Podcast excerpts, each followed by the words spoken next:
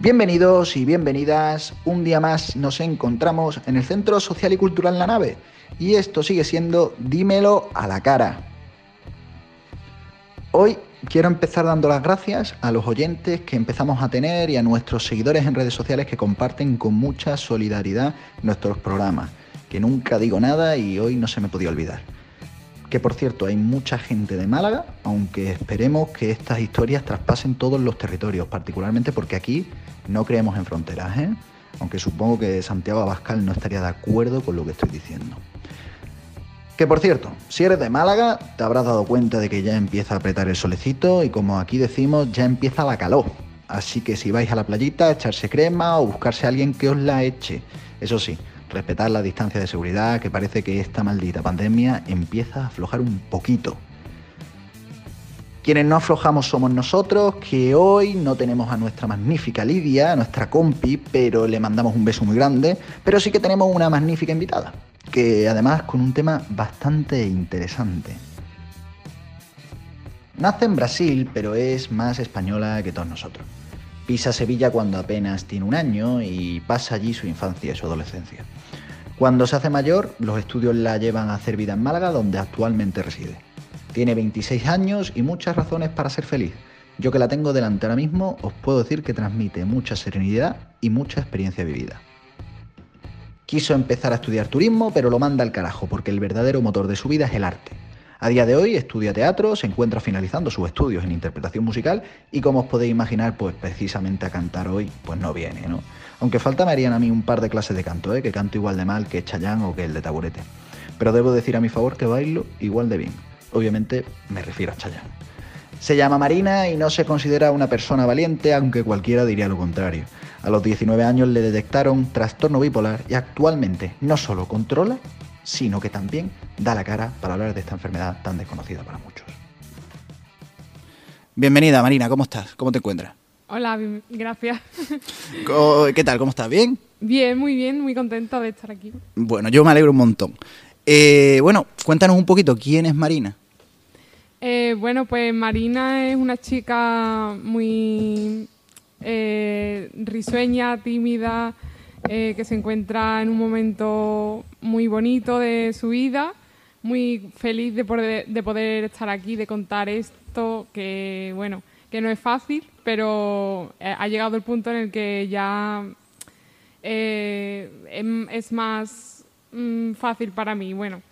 Y, la verdad que me encuentro en un momento muy bonito y, y entonces mm, me encanta estar aquí para compartirlo. Vale. Una pregunta, Marina, ¿cómo empieza todo? ¿Cómo empieza esto del trastorno bipolar? Pues empieza cuando tengo 19 años que mm, entró en una fase de depresión que yo no sabía, pero no me encontraba bien conmigo misma y, no, no, entré a la carrera de turismo que quería entrar. Todas mis amigas pasaron a su, a su carrera, entraron todas y tal, y entonces yo me quedé un poco estancada. Y ese verano pues me quedé muy, muy sola, muy no sola porque me dejaron sola, sino porque yo quería estar sola, no quería salir de casa. Y poco a poco fui, mm, bueno, al final en octubre entré a la carrera y fui poco a poco saliendo. Pero mm, fui encontrándome mejor y hasta que llegó el punto en el que mm, me encontraba mejor, pero demasiado bien de lo normal. Y entonces pues me dio como un ataque de euforia y entonces no lo supe controlar hasta que, bueno, llegué a, estar hospitalizada. Y es a partir de ahí, ¿no? Cuando tú, a ti te hospitalizan, ¿no? Cuando empiezan a detectarte el trastorno bipolar, ¿no? Sí, una vez hospitalizada me van haciendo pruebas y, y bueno, preguntándome cómo comenzó todo, a mis padres, ¿no? Cómo fue todo. Y ahí deducen de que puede ser trastorno bipolar, porque el trastorno bipolar no se detecta hasta que pasan dos años con la medicación. Pero me, diagnostican eso, sí, al principio. ¿Y tú a raíz de, detectártelo, eh, has estado bien? Porque a día de hoy tienes 26 años, ¿no? ¿Tú sigues en tratamiento? Eh, sí, yo sigo en tratamiento porque, bueno, mm, una vez intentamos quitar la medicación, pero no fue bien, no me supe controlar del todo y entonces pues sigo tomándomela. Pero se supone que algún día eh, podré quitármela. Vale. ¿Y acudes a algún tipo de centro, acudes a algún tipo de sitio donde se te ayuda, donde se te da la, medicina realmente que necesitas? Sí, voy al centro de día aquí en Málaga y allí me dan eh, bueno me, me, dan la ayuda psiquiátrica de mi bueno de, de un profesional no y aparte voy a una psicóloga privada y bueno, muy bien. Oye, pues yo me alegro que estés bien, que estés contenta, que hoy estés aquí. Fíjate, yo mm, lo hablaba con ella antes de empezar la entrevista, le decía, oye, Marina, he estado mirando un montón de cosas sobre el tema de trastorno bipolar y que había un montón de tipos, había un montón de, de, de movidas de estas, ¿no? Y aparte que yo no soy psicólogo ni mucho menos, pero he encontrado una definición que más o menos a grosso modo Mm, define un poco los diferentes tipos. Dice, conjunto de trastornos del ánimo que se caracteriza por las fluctuaciones notorias en el humor, en el pensamiento, en el comportamiento, en la energía y en la capacidad de realizar actividades de la vida diaria, ¿no? Pero esto, esto es simplemente una definición así técnica. ¿Qué es para ti realmente el trastorno bipolar? Pues simplemente es una enfermedad que, que me afecta en la manera de regular mi estado de ánimo y, que no, no, está relacionada con lo que pase alrededor tuya. Eh, tú puedes, puedes pasar de la euforia a la depresión, pero no tiene nada que ver con lo que pasa a tu alrededor. Tú se crea en, tu interior, en tu mente y, y, es lo que te pasa a ti dentro, pero eso no, no está relacionado con lo que pase alrededor. Claro, es que es la típica frase, ¿no? De es que eres bipolar, porque me has dicho antes que sí y ahora que no, ¿no? Es, que no es un estado anímico rápido, ¿no? Que es al contrario, no, Un periodo de tiempo en el cual o uno está muy bien o uno está muy mal, ¿no? Exactamente. Y, bueno, yo creo que con esto la gente se sorprenderá. Yo fui el primero en sorprenderme. ¿eh? Yo pensaba, porque además uno lo escucha, una frase que, que se dice mucho, eres bipolar, eres bipolar. La gente tiene que saber que eso no es bipolar, ni que las paranoias son lo que dicen, no, es que tengo una paranoia, no, las paranoias son otra cosa. Y yo, a mí algo que me sorprendía al verte que, que no es la primera vez que cuentas tu historia, eh, era, oye, ese afrontamiento, esa capacidad de poder decir, oye, pues yo he sufrido y sufro esto, vivo con ello, vivo completamente normal, soy una tía perfecta, guay, pero ¿cómo lo asimilas al principio? Eh, pues muy difícil, porque a mí cuando me lo dijeron fue muy impactante, porque yo no sabía que era esto Mm, lo había escuchado, pero como todo el mundo dice, eh, tú eres bipolar. Pero no, nunca, claro, cuando te pasa a ti es cuando te das cuenta de, lo que realmente mm, es, ¿no? y, la verdad que me, ha costado mucho aceptarlo, porque, no sé, es muy difícil darte cuenta de que tienes una enfermedad, que tienes que eh, cuidarte mucho más que antes y, sobre todo aceptar que, tu vida va a cambiar para siempre. De momento, supongo que ha cambiado para mejor, ¿no? Desde el momento en el cual, oye, pues sabe uno lo que tiene, ¿no? Cuando conoce el problema, ¿no? Sí, obviamente. Cuando tú ya conoces lo que tienes, pues dices, bueno, ahora puedo ponerle solución. Claro, y desde estos 19 años que a ti te lo detestan hasta los 26, ¿Has sufrido en algún momento algún tipo de crisis otra vez o algún tipo de ataque o de depresión o de euforia? Sí, yo he sufrido dos crisis más. Las dos básicamente han sido de euforia porque es lo que más estoy más propensa a ello, pero mm, porque no me cuidaba bien, porque no lo aceptaba del todo, porque seguía desfasándome, a lo mejor no tomándome bien las pastillas o o tomando alcohol o cosas así. Y entiendo que eh, cuando te da una crisis, no sé si tú sientes algún tipo de signo o algún tipo de momento en el cual piensas, oye, pues me puede dar, ¿no? Si el cuerpo te avisa o es de repente. El cuerpo te va avisando. Cuando tú sientes que, por ejemplo, no puedes dormir por las noches o o mm, te encuentras que tu mente va muchísimo más rápido de lo normal, que piensas muchas cosas, que hablas mucho, que te relaciones con mucha más gente, pues esos son signos que te ayudan a decir, oye, pues aquí está pasando algo. Y, y sobre todo si tus familiares o gente cercana te lo nota, lo importante es que te lo digan porque así eh, lo evitan mucho más rápido. Claro, el que la gente que tú tengas alrededor conozcan tu problema, supongo que es una manera de también como de cerrar puertas, ¿no? De, oye, saber si Marina está mejor, si Marina está peor, ellos también tendrán ya esos, esos conocimientos, ¿no? Sí, sí, a mí me ayuda muchísimo que ellos sepan y así es más, pues eso, más rápido de identificar y, y de solucionar. Qué guay. Y una, una pregunta, cuando se dan esos ataques de euforia, que a mí es quizás el tema que más me, me sorprendía, uh, ¿qué, qué, qué es capaz uno de hacer? Es decir, supongo que como cualquier enfermedad capaz de cualquier cosa, ¿no? Sí. A ver, yo no he hecho tanto tantas locuras y así, pero por ejemplo una vez me fui a Madrid como casi sin dinero y estuve como cinco días con personas que había conocido del mismo momento y la verdad que fue una experiencia que, que no hubiera hecho si, si estuviera bien. Claro que no es fruto de Marina realmente, sino fruto de, oye, pues de la enfermedad que un momento dado pues aparece en la vida, ¿no? Hay una cosa que me sorprendía mucho investigando sobre el tema de los trastornos bipolares, que era que, bueno, que ninguno estamos exentos de caer en esta enfermedad. Es decir, que muchas veces hay personas que tienen el trastorno bipolar, pero que en un momento de su vida se le manifiesta. Sí, eso puede pasar también.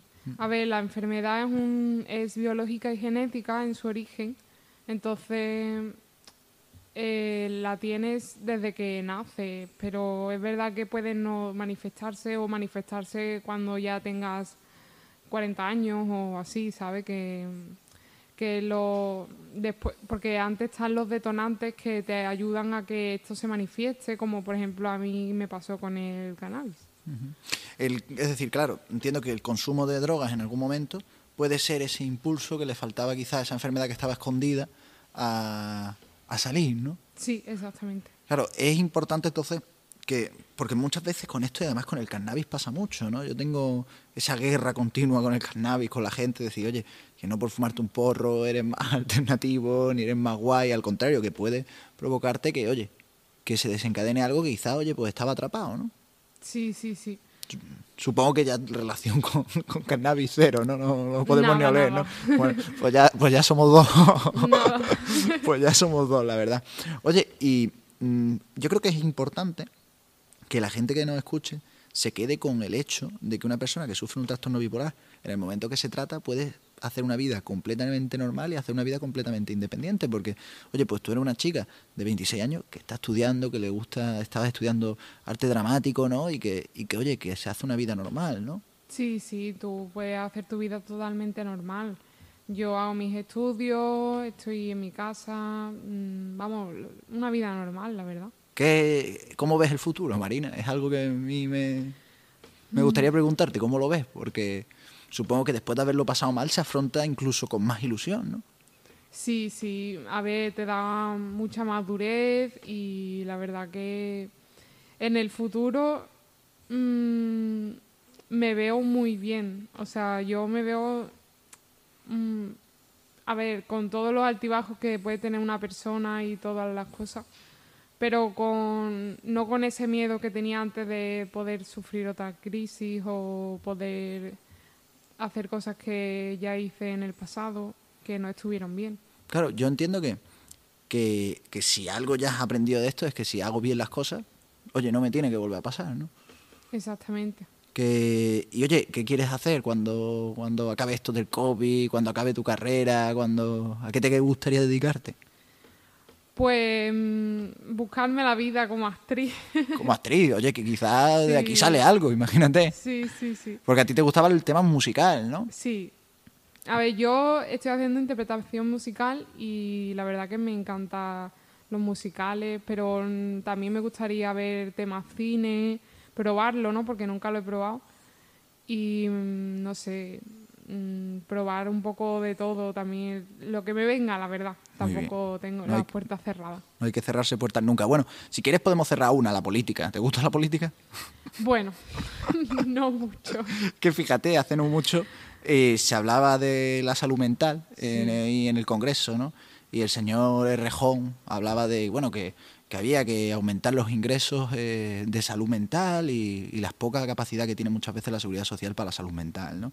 Y había un diputado del Partido Popular, se llama Carlos Romero, que le gritó, vete al médico. Sí, lo vi. ¿Quién crees que tiene que ir al médico? ¿Carlos Romero o yo? La verdad que me parece vergonzoso. Es vergonzoso. A mí me pareció impresionante que a día de hoy, en una cámara que es representativa de todos nosotros, que haya una persona que, que, oye, que sea capaz de decir, vete al médico. Aparte que me parece una tontería. Yo no sé tú, ¿eh? Pero yo creo que si a mí me duele una rodilla, voy al traumatólogo. Y que si yo estoy mal sentimentalmente o de alguna forma, pues, coño, que voy al psicólogo, no pasa pues nada. Sí, sí, sí, sí. Mm, fíjate que Carlos Romero puso un tuit el otro día, lo he rescatado porque me, me ha hecho bastante gracia que pone. Pido disculpas al señor Errejón por el comentario que he realizado en la sesión de control de gobierno. Ha sido una frase desafortunada. Yo entiendo que no tendría que haber pedido disculpas, creo que tendría que haber dimitido.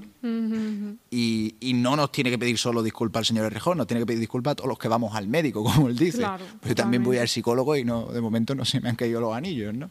Claro. Eh, y creo que una de las cosas que a mí más me gustaba de poder tenerte hoy es romper con ese estigma ese estigma de, oye, las personas que en algún momento de nuestra vida mm, tenemos un problema psicológico o un trastorno o algo, pues oye, que se para, que rompamos con la necesidad de pensar que no, yo qué sé, que no estamos locos, ¿no? Ni mucho menos, ¿no? Pues sí. Y, y hablando justamente de seguridad social, investigaba un poco sobre la capacidad que puede tener la seguridad social con, por ejemplo, personas con trastornos bipolares. Y dice que, mm, oye, que sí que están obligados a un tratamiento psiquiátrico, pero que no están obligados a un tratamiento psicológico. Sin embargo, tú decías al principio que tú has tenido una psicóloga. ¿Cómo, cómo ha sido la incidencia de la psicología en tu caso? Es decir, ¿te ha ayudado aún más? Sí, a mí me ha ayudado un montón. Yo he tenido, a ver, yo pienso que la, el tratamiento psicológico es súper importante en estos casos para ayudarte a sobrellevar eh, esto que es tan fuerte al principio y ya no, a ver, que hace ya un montón de tiempo, pero yo sigo yendo porque me parece súper necesario. Y ya no solo por que tenga trastorno bipolar, sino por las cosas que nos pasan al día a día. Y, me ayuda, la verdad. Eh, ¿Tiene buena relación con tu psicólogo con tu psicóloga? Sí, con mi psicóloga. ¿Cómo se llama? Bea. Bea. ¿Qué herramientas te dio Bea? ¿Qué, qué capacidad tuvo Bea en tu vida de, de poder, oye, darte pues, esas herramientas, esas, esas señales que muchas veces pone el psicólogo en nuestros caminos para que lleguemos a las metas que queremos conseguir, ¿no? Pues a mí me ha dado muchas herramientas porque mm, la verdad que mm, me ha ayudado bastante superar, mm, no sé, traumas incluso, ¿no?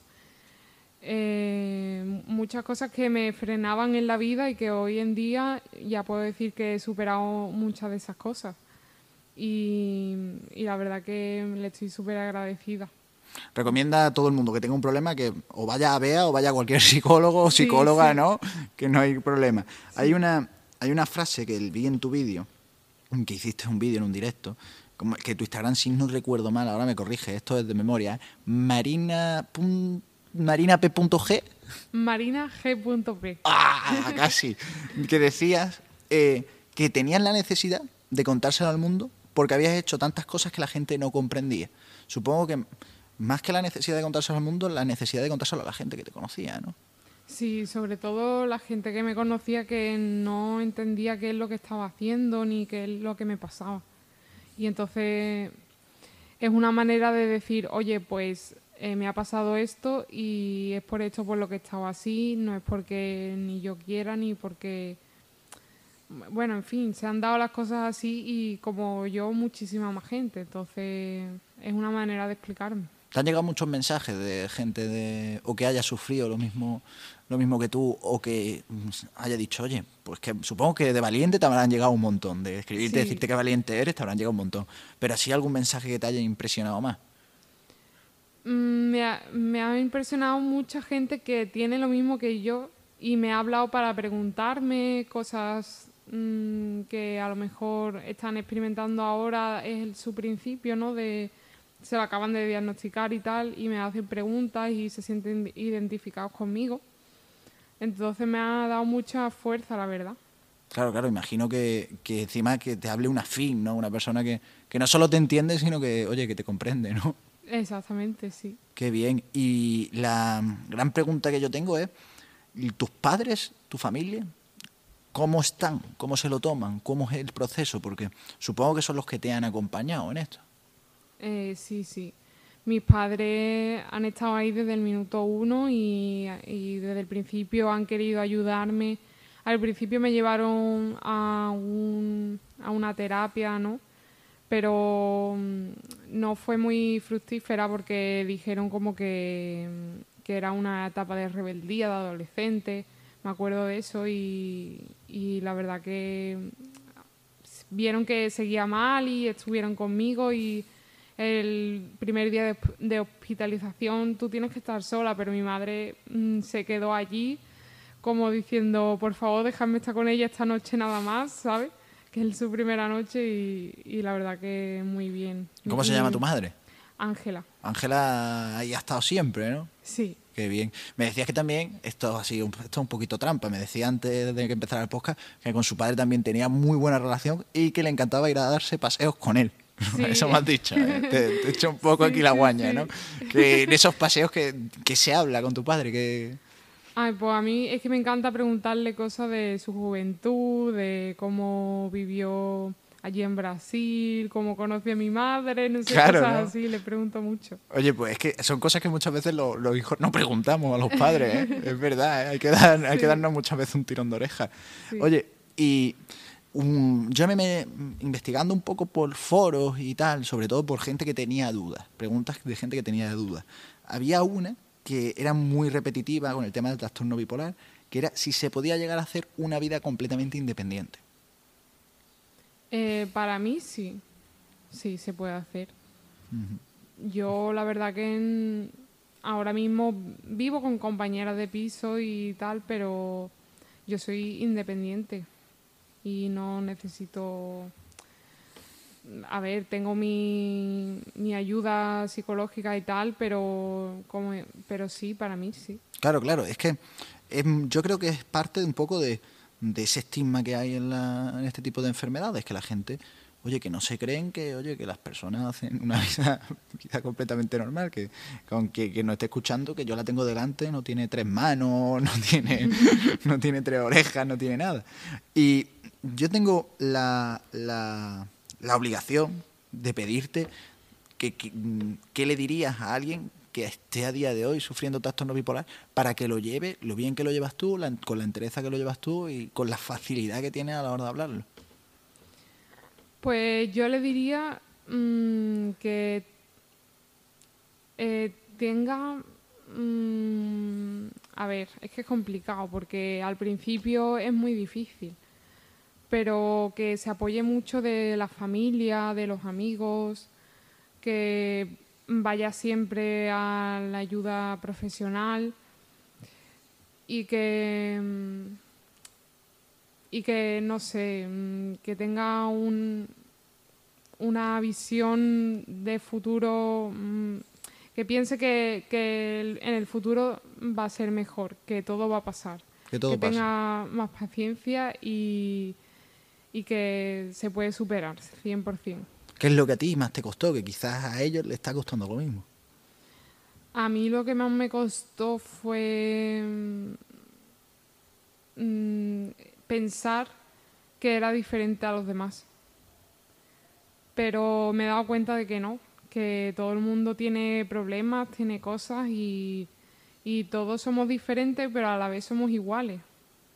Porque no sé, mm, somos personas y, nos, mm, nos caracterizamos por muchas cosas y, por muchas virtudes y defectos y no somos perfectos. Entonces, una vez que tú aceptas que no eres perfecto, ya pues puedes ir para adelante. yo me quedo con eso, y con que no somos, no somos iguales, pero tampoco somos diferentes, me quedo con eso, porque creo que llevas mucha, mucha, mucha razón. Y, oye, has hablado de tus amigos, has hablado de, tu familia. Eh, aparte de esas, los, esos padres eh, esa psicóloga, esa Bea, que, si nos escucha pues le mandamos un saludo. Eh, ¿Cómo es las relaciones de amistad? ¿Te han acompañado? Porque muchas veces los amigos en este tipo de procesos, oye, pues son muy importantes, ¿no? Sí, sí, yo tengo amigos maravillosos que han estado siempre ahí, me han apoyado muchísimo, me han defendido de todo y me han ayudado, vamos, como si fuéramos hermanos, ¿sabes? Entonces, te da que entender que, que aunque estén mal, siempre van a estar ahí. Entonces es súper súper bonito. Te pondría en el compromiso de, que dijeras alguno, pero esto es lo típico, que se te olvida entonces alguien, ¿sabes? y dice, oye, a mí no me dijiste, no sé qué. Pero, ¿tiene alguno así que tú destaques, que tú digas, buah, esta persona sí que estuvo ahí conmigo y sí que, sí que salió a defenderme y sí que salió a protegerme cuando lo necesitaba? Sí, yo diría a mi amiga Rocío. ¿Quién es Rocío? Rocío, bueno, Rocío es como una hermana para mí, más que eh, es mi amiga, pero ya es como que somos hermanas y además somos vecinas y es como, bueno, vamos a la casa de una, ella viene a mi casa y, lo compartimos todo. Y qué bonito. Bueno, encima no os pilla lejos, ¿no? No, no. Pero vecinas, vecinas, ¿no? Vecina, vecina. No es lo típico de que viva cuatro calles, ¿no? Vecina, vecina, ¿no? Sí, sí. Qué guay. ¿Y, ¿Y, qué te dice ahora Rocío cuando te ve, cuando te ve también? Pues, a ver, es que todo ha sido un proceso y, la verdad que mm, eh, yo sé que ella está súper contenta y, me, y me ayudan todo lo que puede, entonces para mí es súper importante eso. Yo tengo una, una, una pregunta, bueno, una pregunta, de hecho unas cuantas, la verdad. Lo que pasa es que a mí como el tema encima me interesa, no, no es que es innegable. Eh, ¿Qué es lo que le falta a la sociedad realmente para que este tipo de temas no solo se traten más en los medios, porque es que yo he intentado buscar temas mediáticos sobre esto y he encontrado muy poco, sino para que, para que se, oye, se normalice la situación. ¿Qué crees que es lo que falta? Eh, pues no sé lo que falta exactamente, porque, porque casos hay muchísimos de trastorno bipolar, entonces como que más falta para que nos demos cuenta de que de que se necesita más mediación, ¿no? Entonces, quizás, no sé, también es que hay muchísimas enfermedades y, y, no sé, claro, como la mente es tan, tan complicada y no se, no, no se sabe cómo, cómo gestionar, pues, pues yo creo que las cosas que no que no sabemos y que nos dan miedo, pues como que la quitamos un poco, la, dejamos aparte, ¿no? Claro, no, sí, además yo te descubro a ti, esto lo voy a contar porque me parece importante, porque sales en una red social, medio, medio de comunicación, medio tal, en lo cual te dan tres minutos, eh, se nota mucho que te cortan una serie de cosas y me dio mucha rabia. Digo, joder, la dictadura de los 30 segundos, de los tres minutos, de por qué no se deja expresar un tipo de personas que están hablando de cosas que es que no se hablan. Es que yo intento buscar noticias sobre temas de trastorno bipolar y es que hay muy pocas. Y es lo que tú dices, hay muy pocas y hay mucha gente. No me cuadra, no es rentable.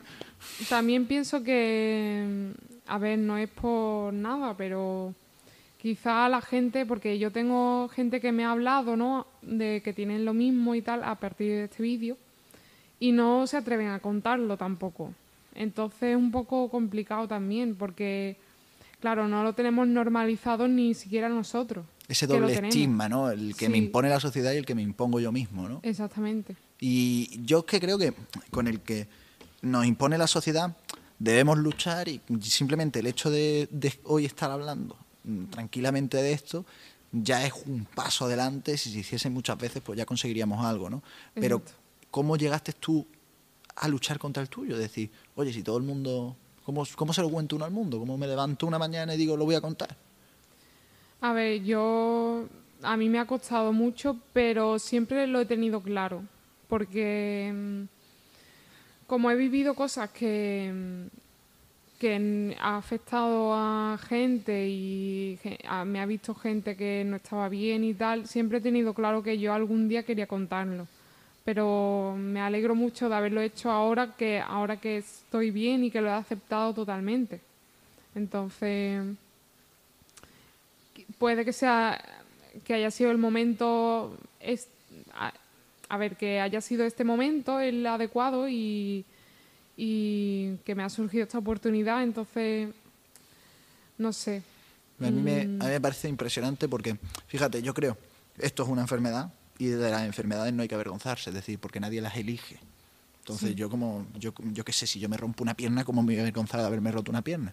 Y si me rompo una pierna y le quiero decir a la gente que me he roto una pierna, pues me parece estupendo, porque seguramente gente que se haya roto una pierna diga, ah, pues yo estoy igual. Exacto. Pero no es así en los casos de, los trastornos. De los trastornos. Ya, yo creo que hay mucho aún por luchar, mucho aún por decir con el tema de la salud mental. Em, yo te voy a dejar ahí el último minutillo, ese últimos 30 segundos, mm, para que mandes un mensaje ya no solo a las personas que tengan el trastorno, un trastorno bipolar, sino a los que no lo tengan. ¿Cómo podemos comprender la gente que no lo tenemos a las personas que lo tienen? Es decir, ¿qué nos hace falta? Bueno, esta pregunta es muy extensa y complicada, pero es verdad que, que no que debemos mirar más allá, que no tenemos que, juzgar a las personas por solo un acto que hacen o, algo que hayan hecho en su vida. Como preguntarse a uno mismo, oye, pero ¿qué estará pasando esta persona para que esté haciendo esto o para que esté actuando de esta manera? Sino decir, oye, pues a lo mejor está pasando por un mal momento, ¿no? Y sobre todo eso, no no juzgar a primera vista y, pensar que puede estar haciendo algo, no sé, mm, mm, malo para la sociedad o para sí mismo. Me parece, me parece que es la mejor forma de cerrar, diciéndole a la gente que no juzgue, porque además yo creo que el ser humano de por sí es muy dado a juzgar, muy dado a opinar, muy dado a señalar y que muchas veces caemos, y esto creo que todos en algún momento de nuestra vida, sin saber lo que hay detrás de las personas y que detrás de las enfermedades hay cosas y que detrás de esos actos que hacen las enfermedades hay más cosas. Entonces yo me, yo me voy a quedar con eso, no sé, no sé tú, yo, yo por lo menos personalmente. Y que te agradezco un montón que hayas venido, que sé que porque te lo he leído en tu vídeo, que no te consideras valiente y ya estarás hasta el, mm, de que te digan que eres valiente, pero yo te lo tengo que decir porque me parece un acto de valentía y que muchas gracias que aquí tienes tu casa. Muchas gracias. Listo, Manu.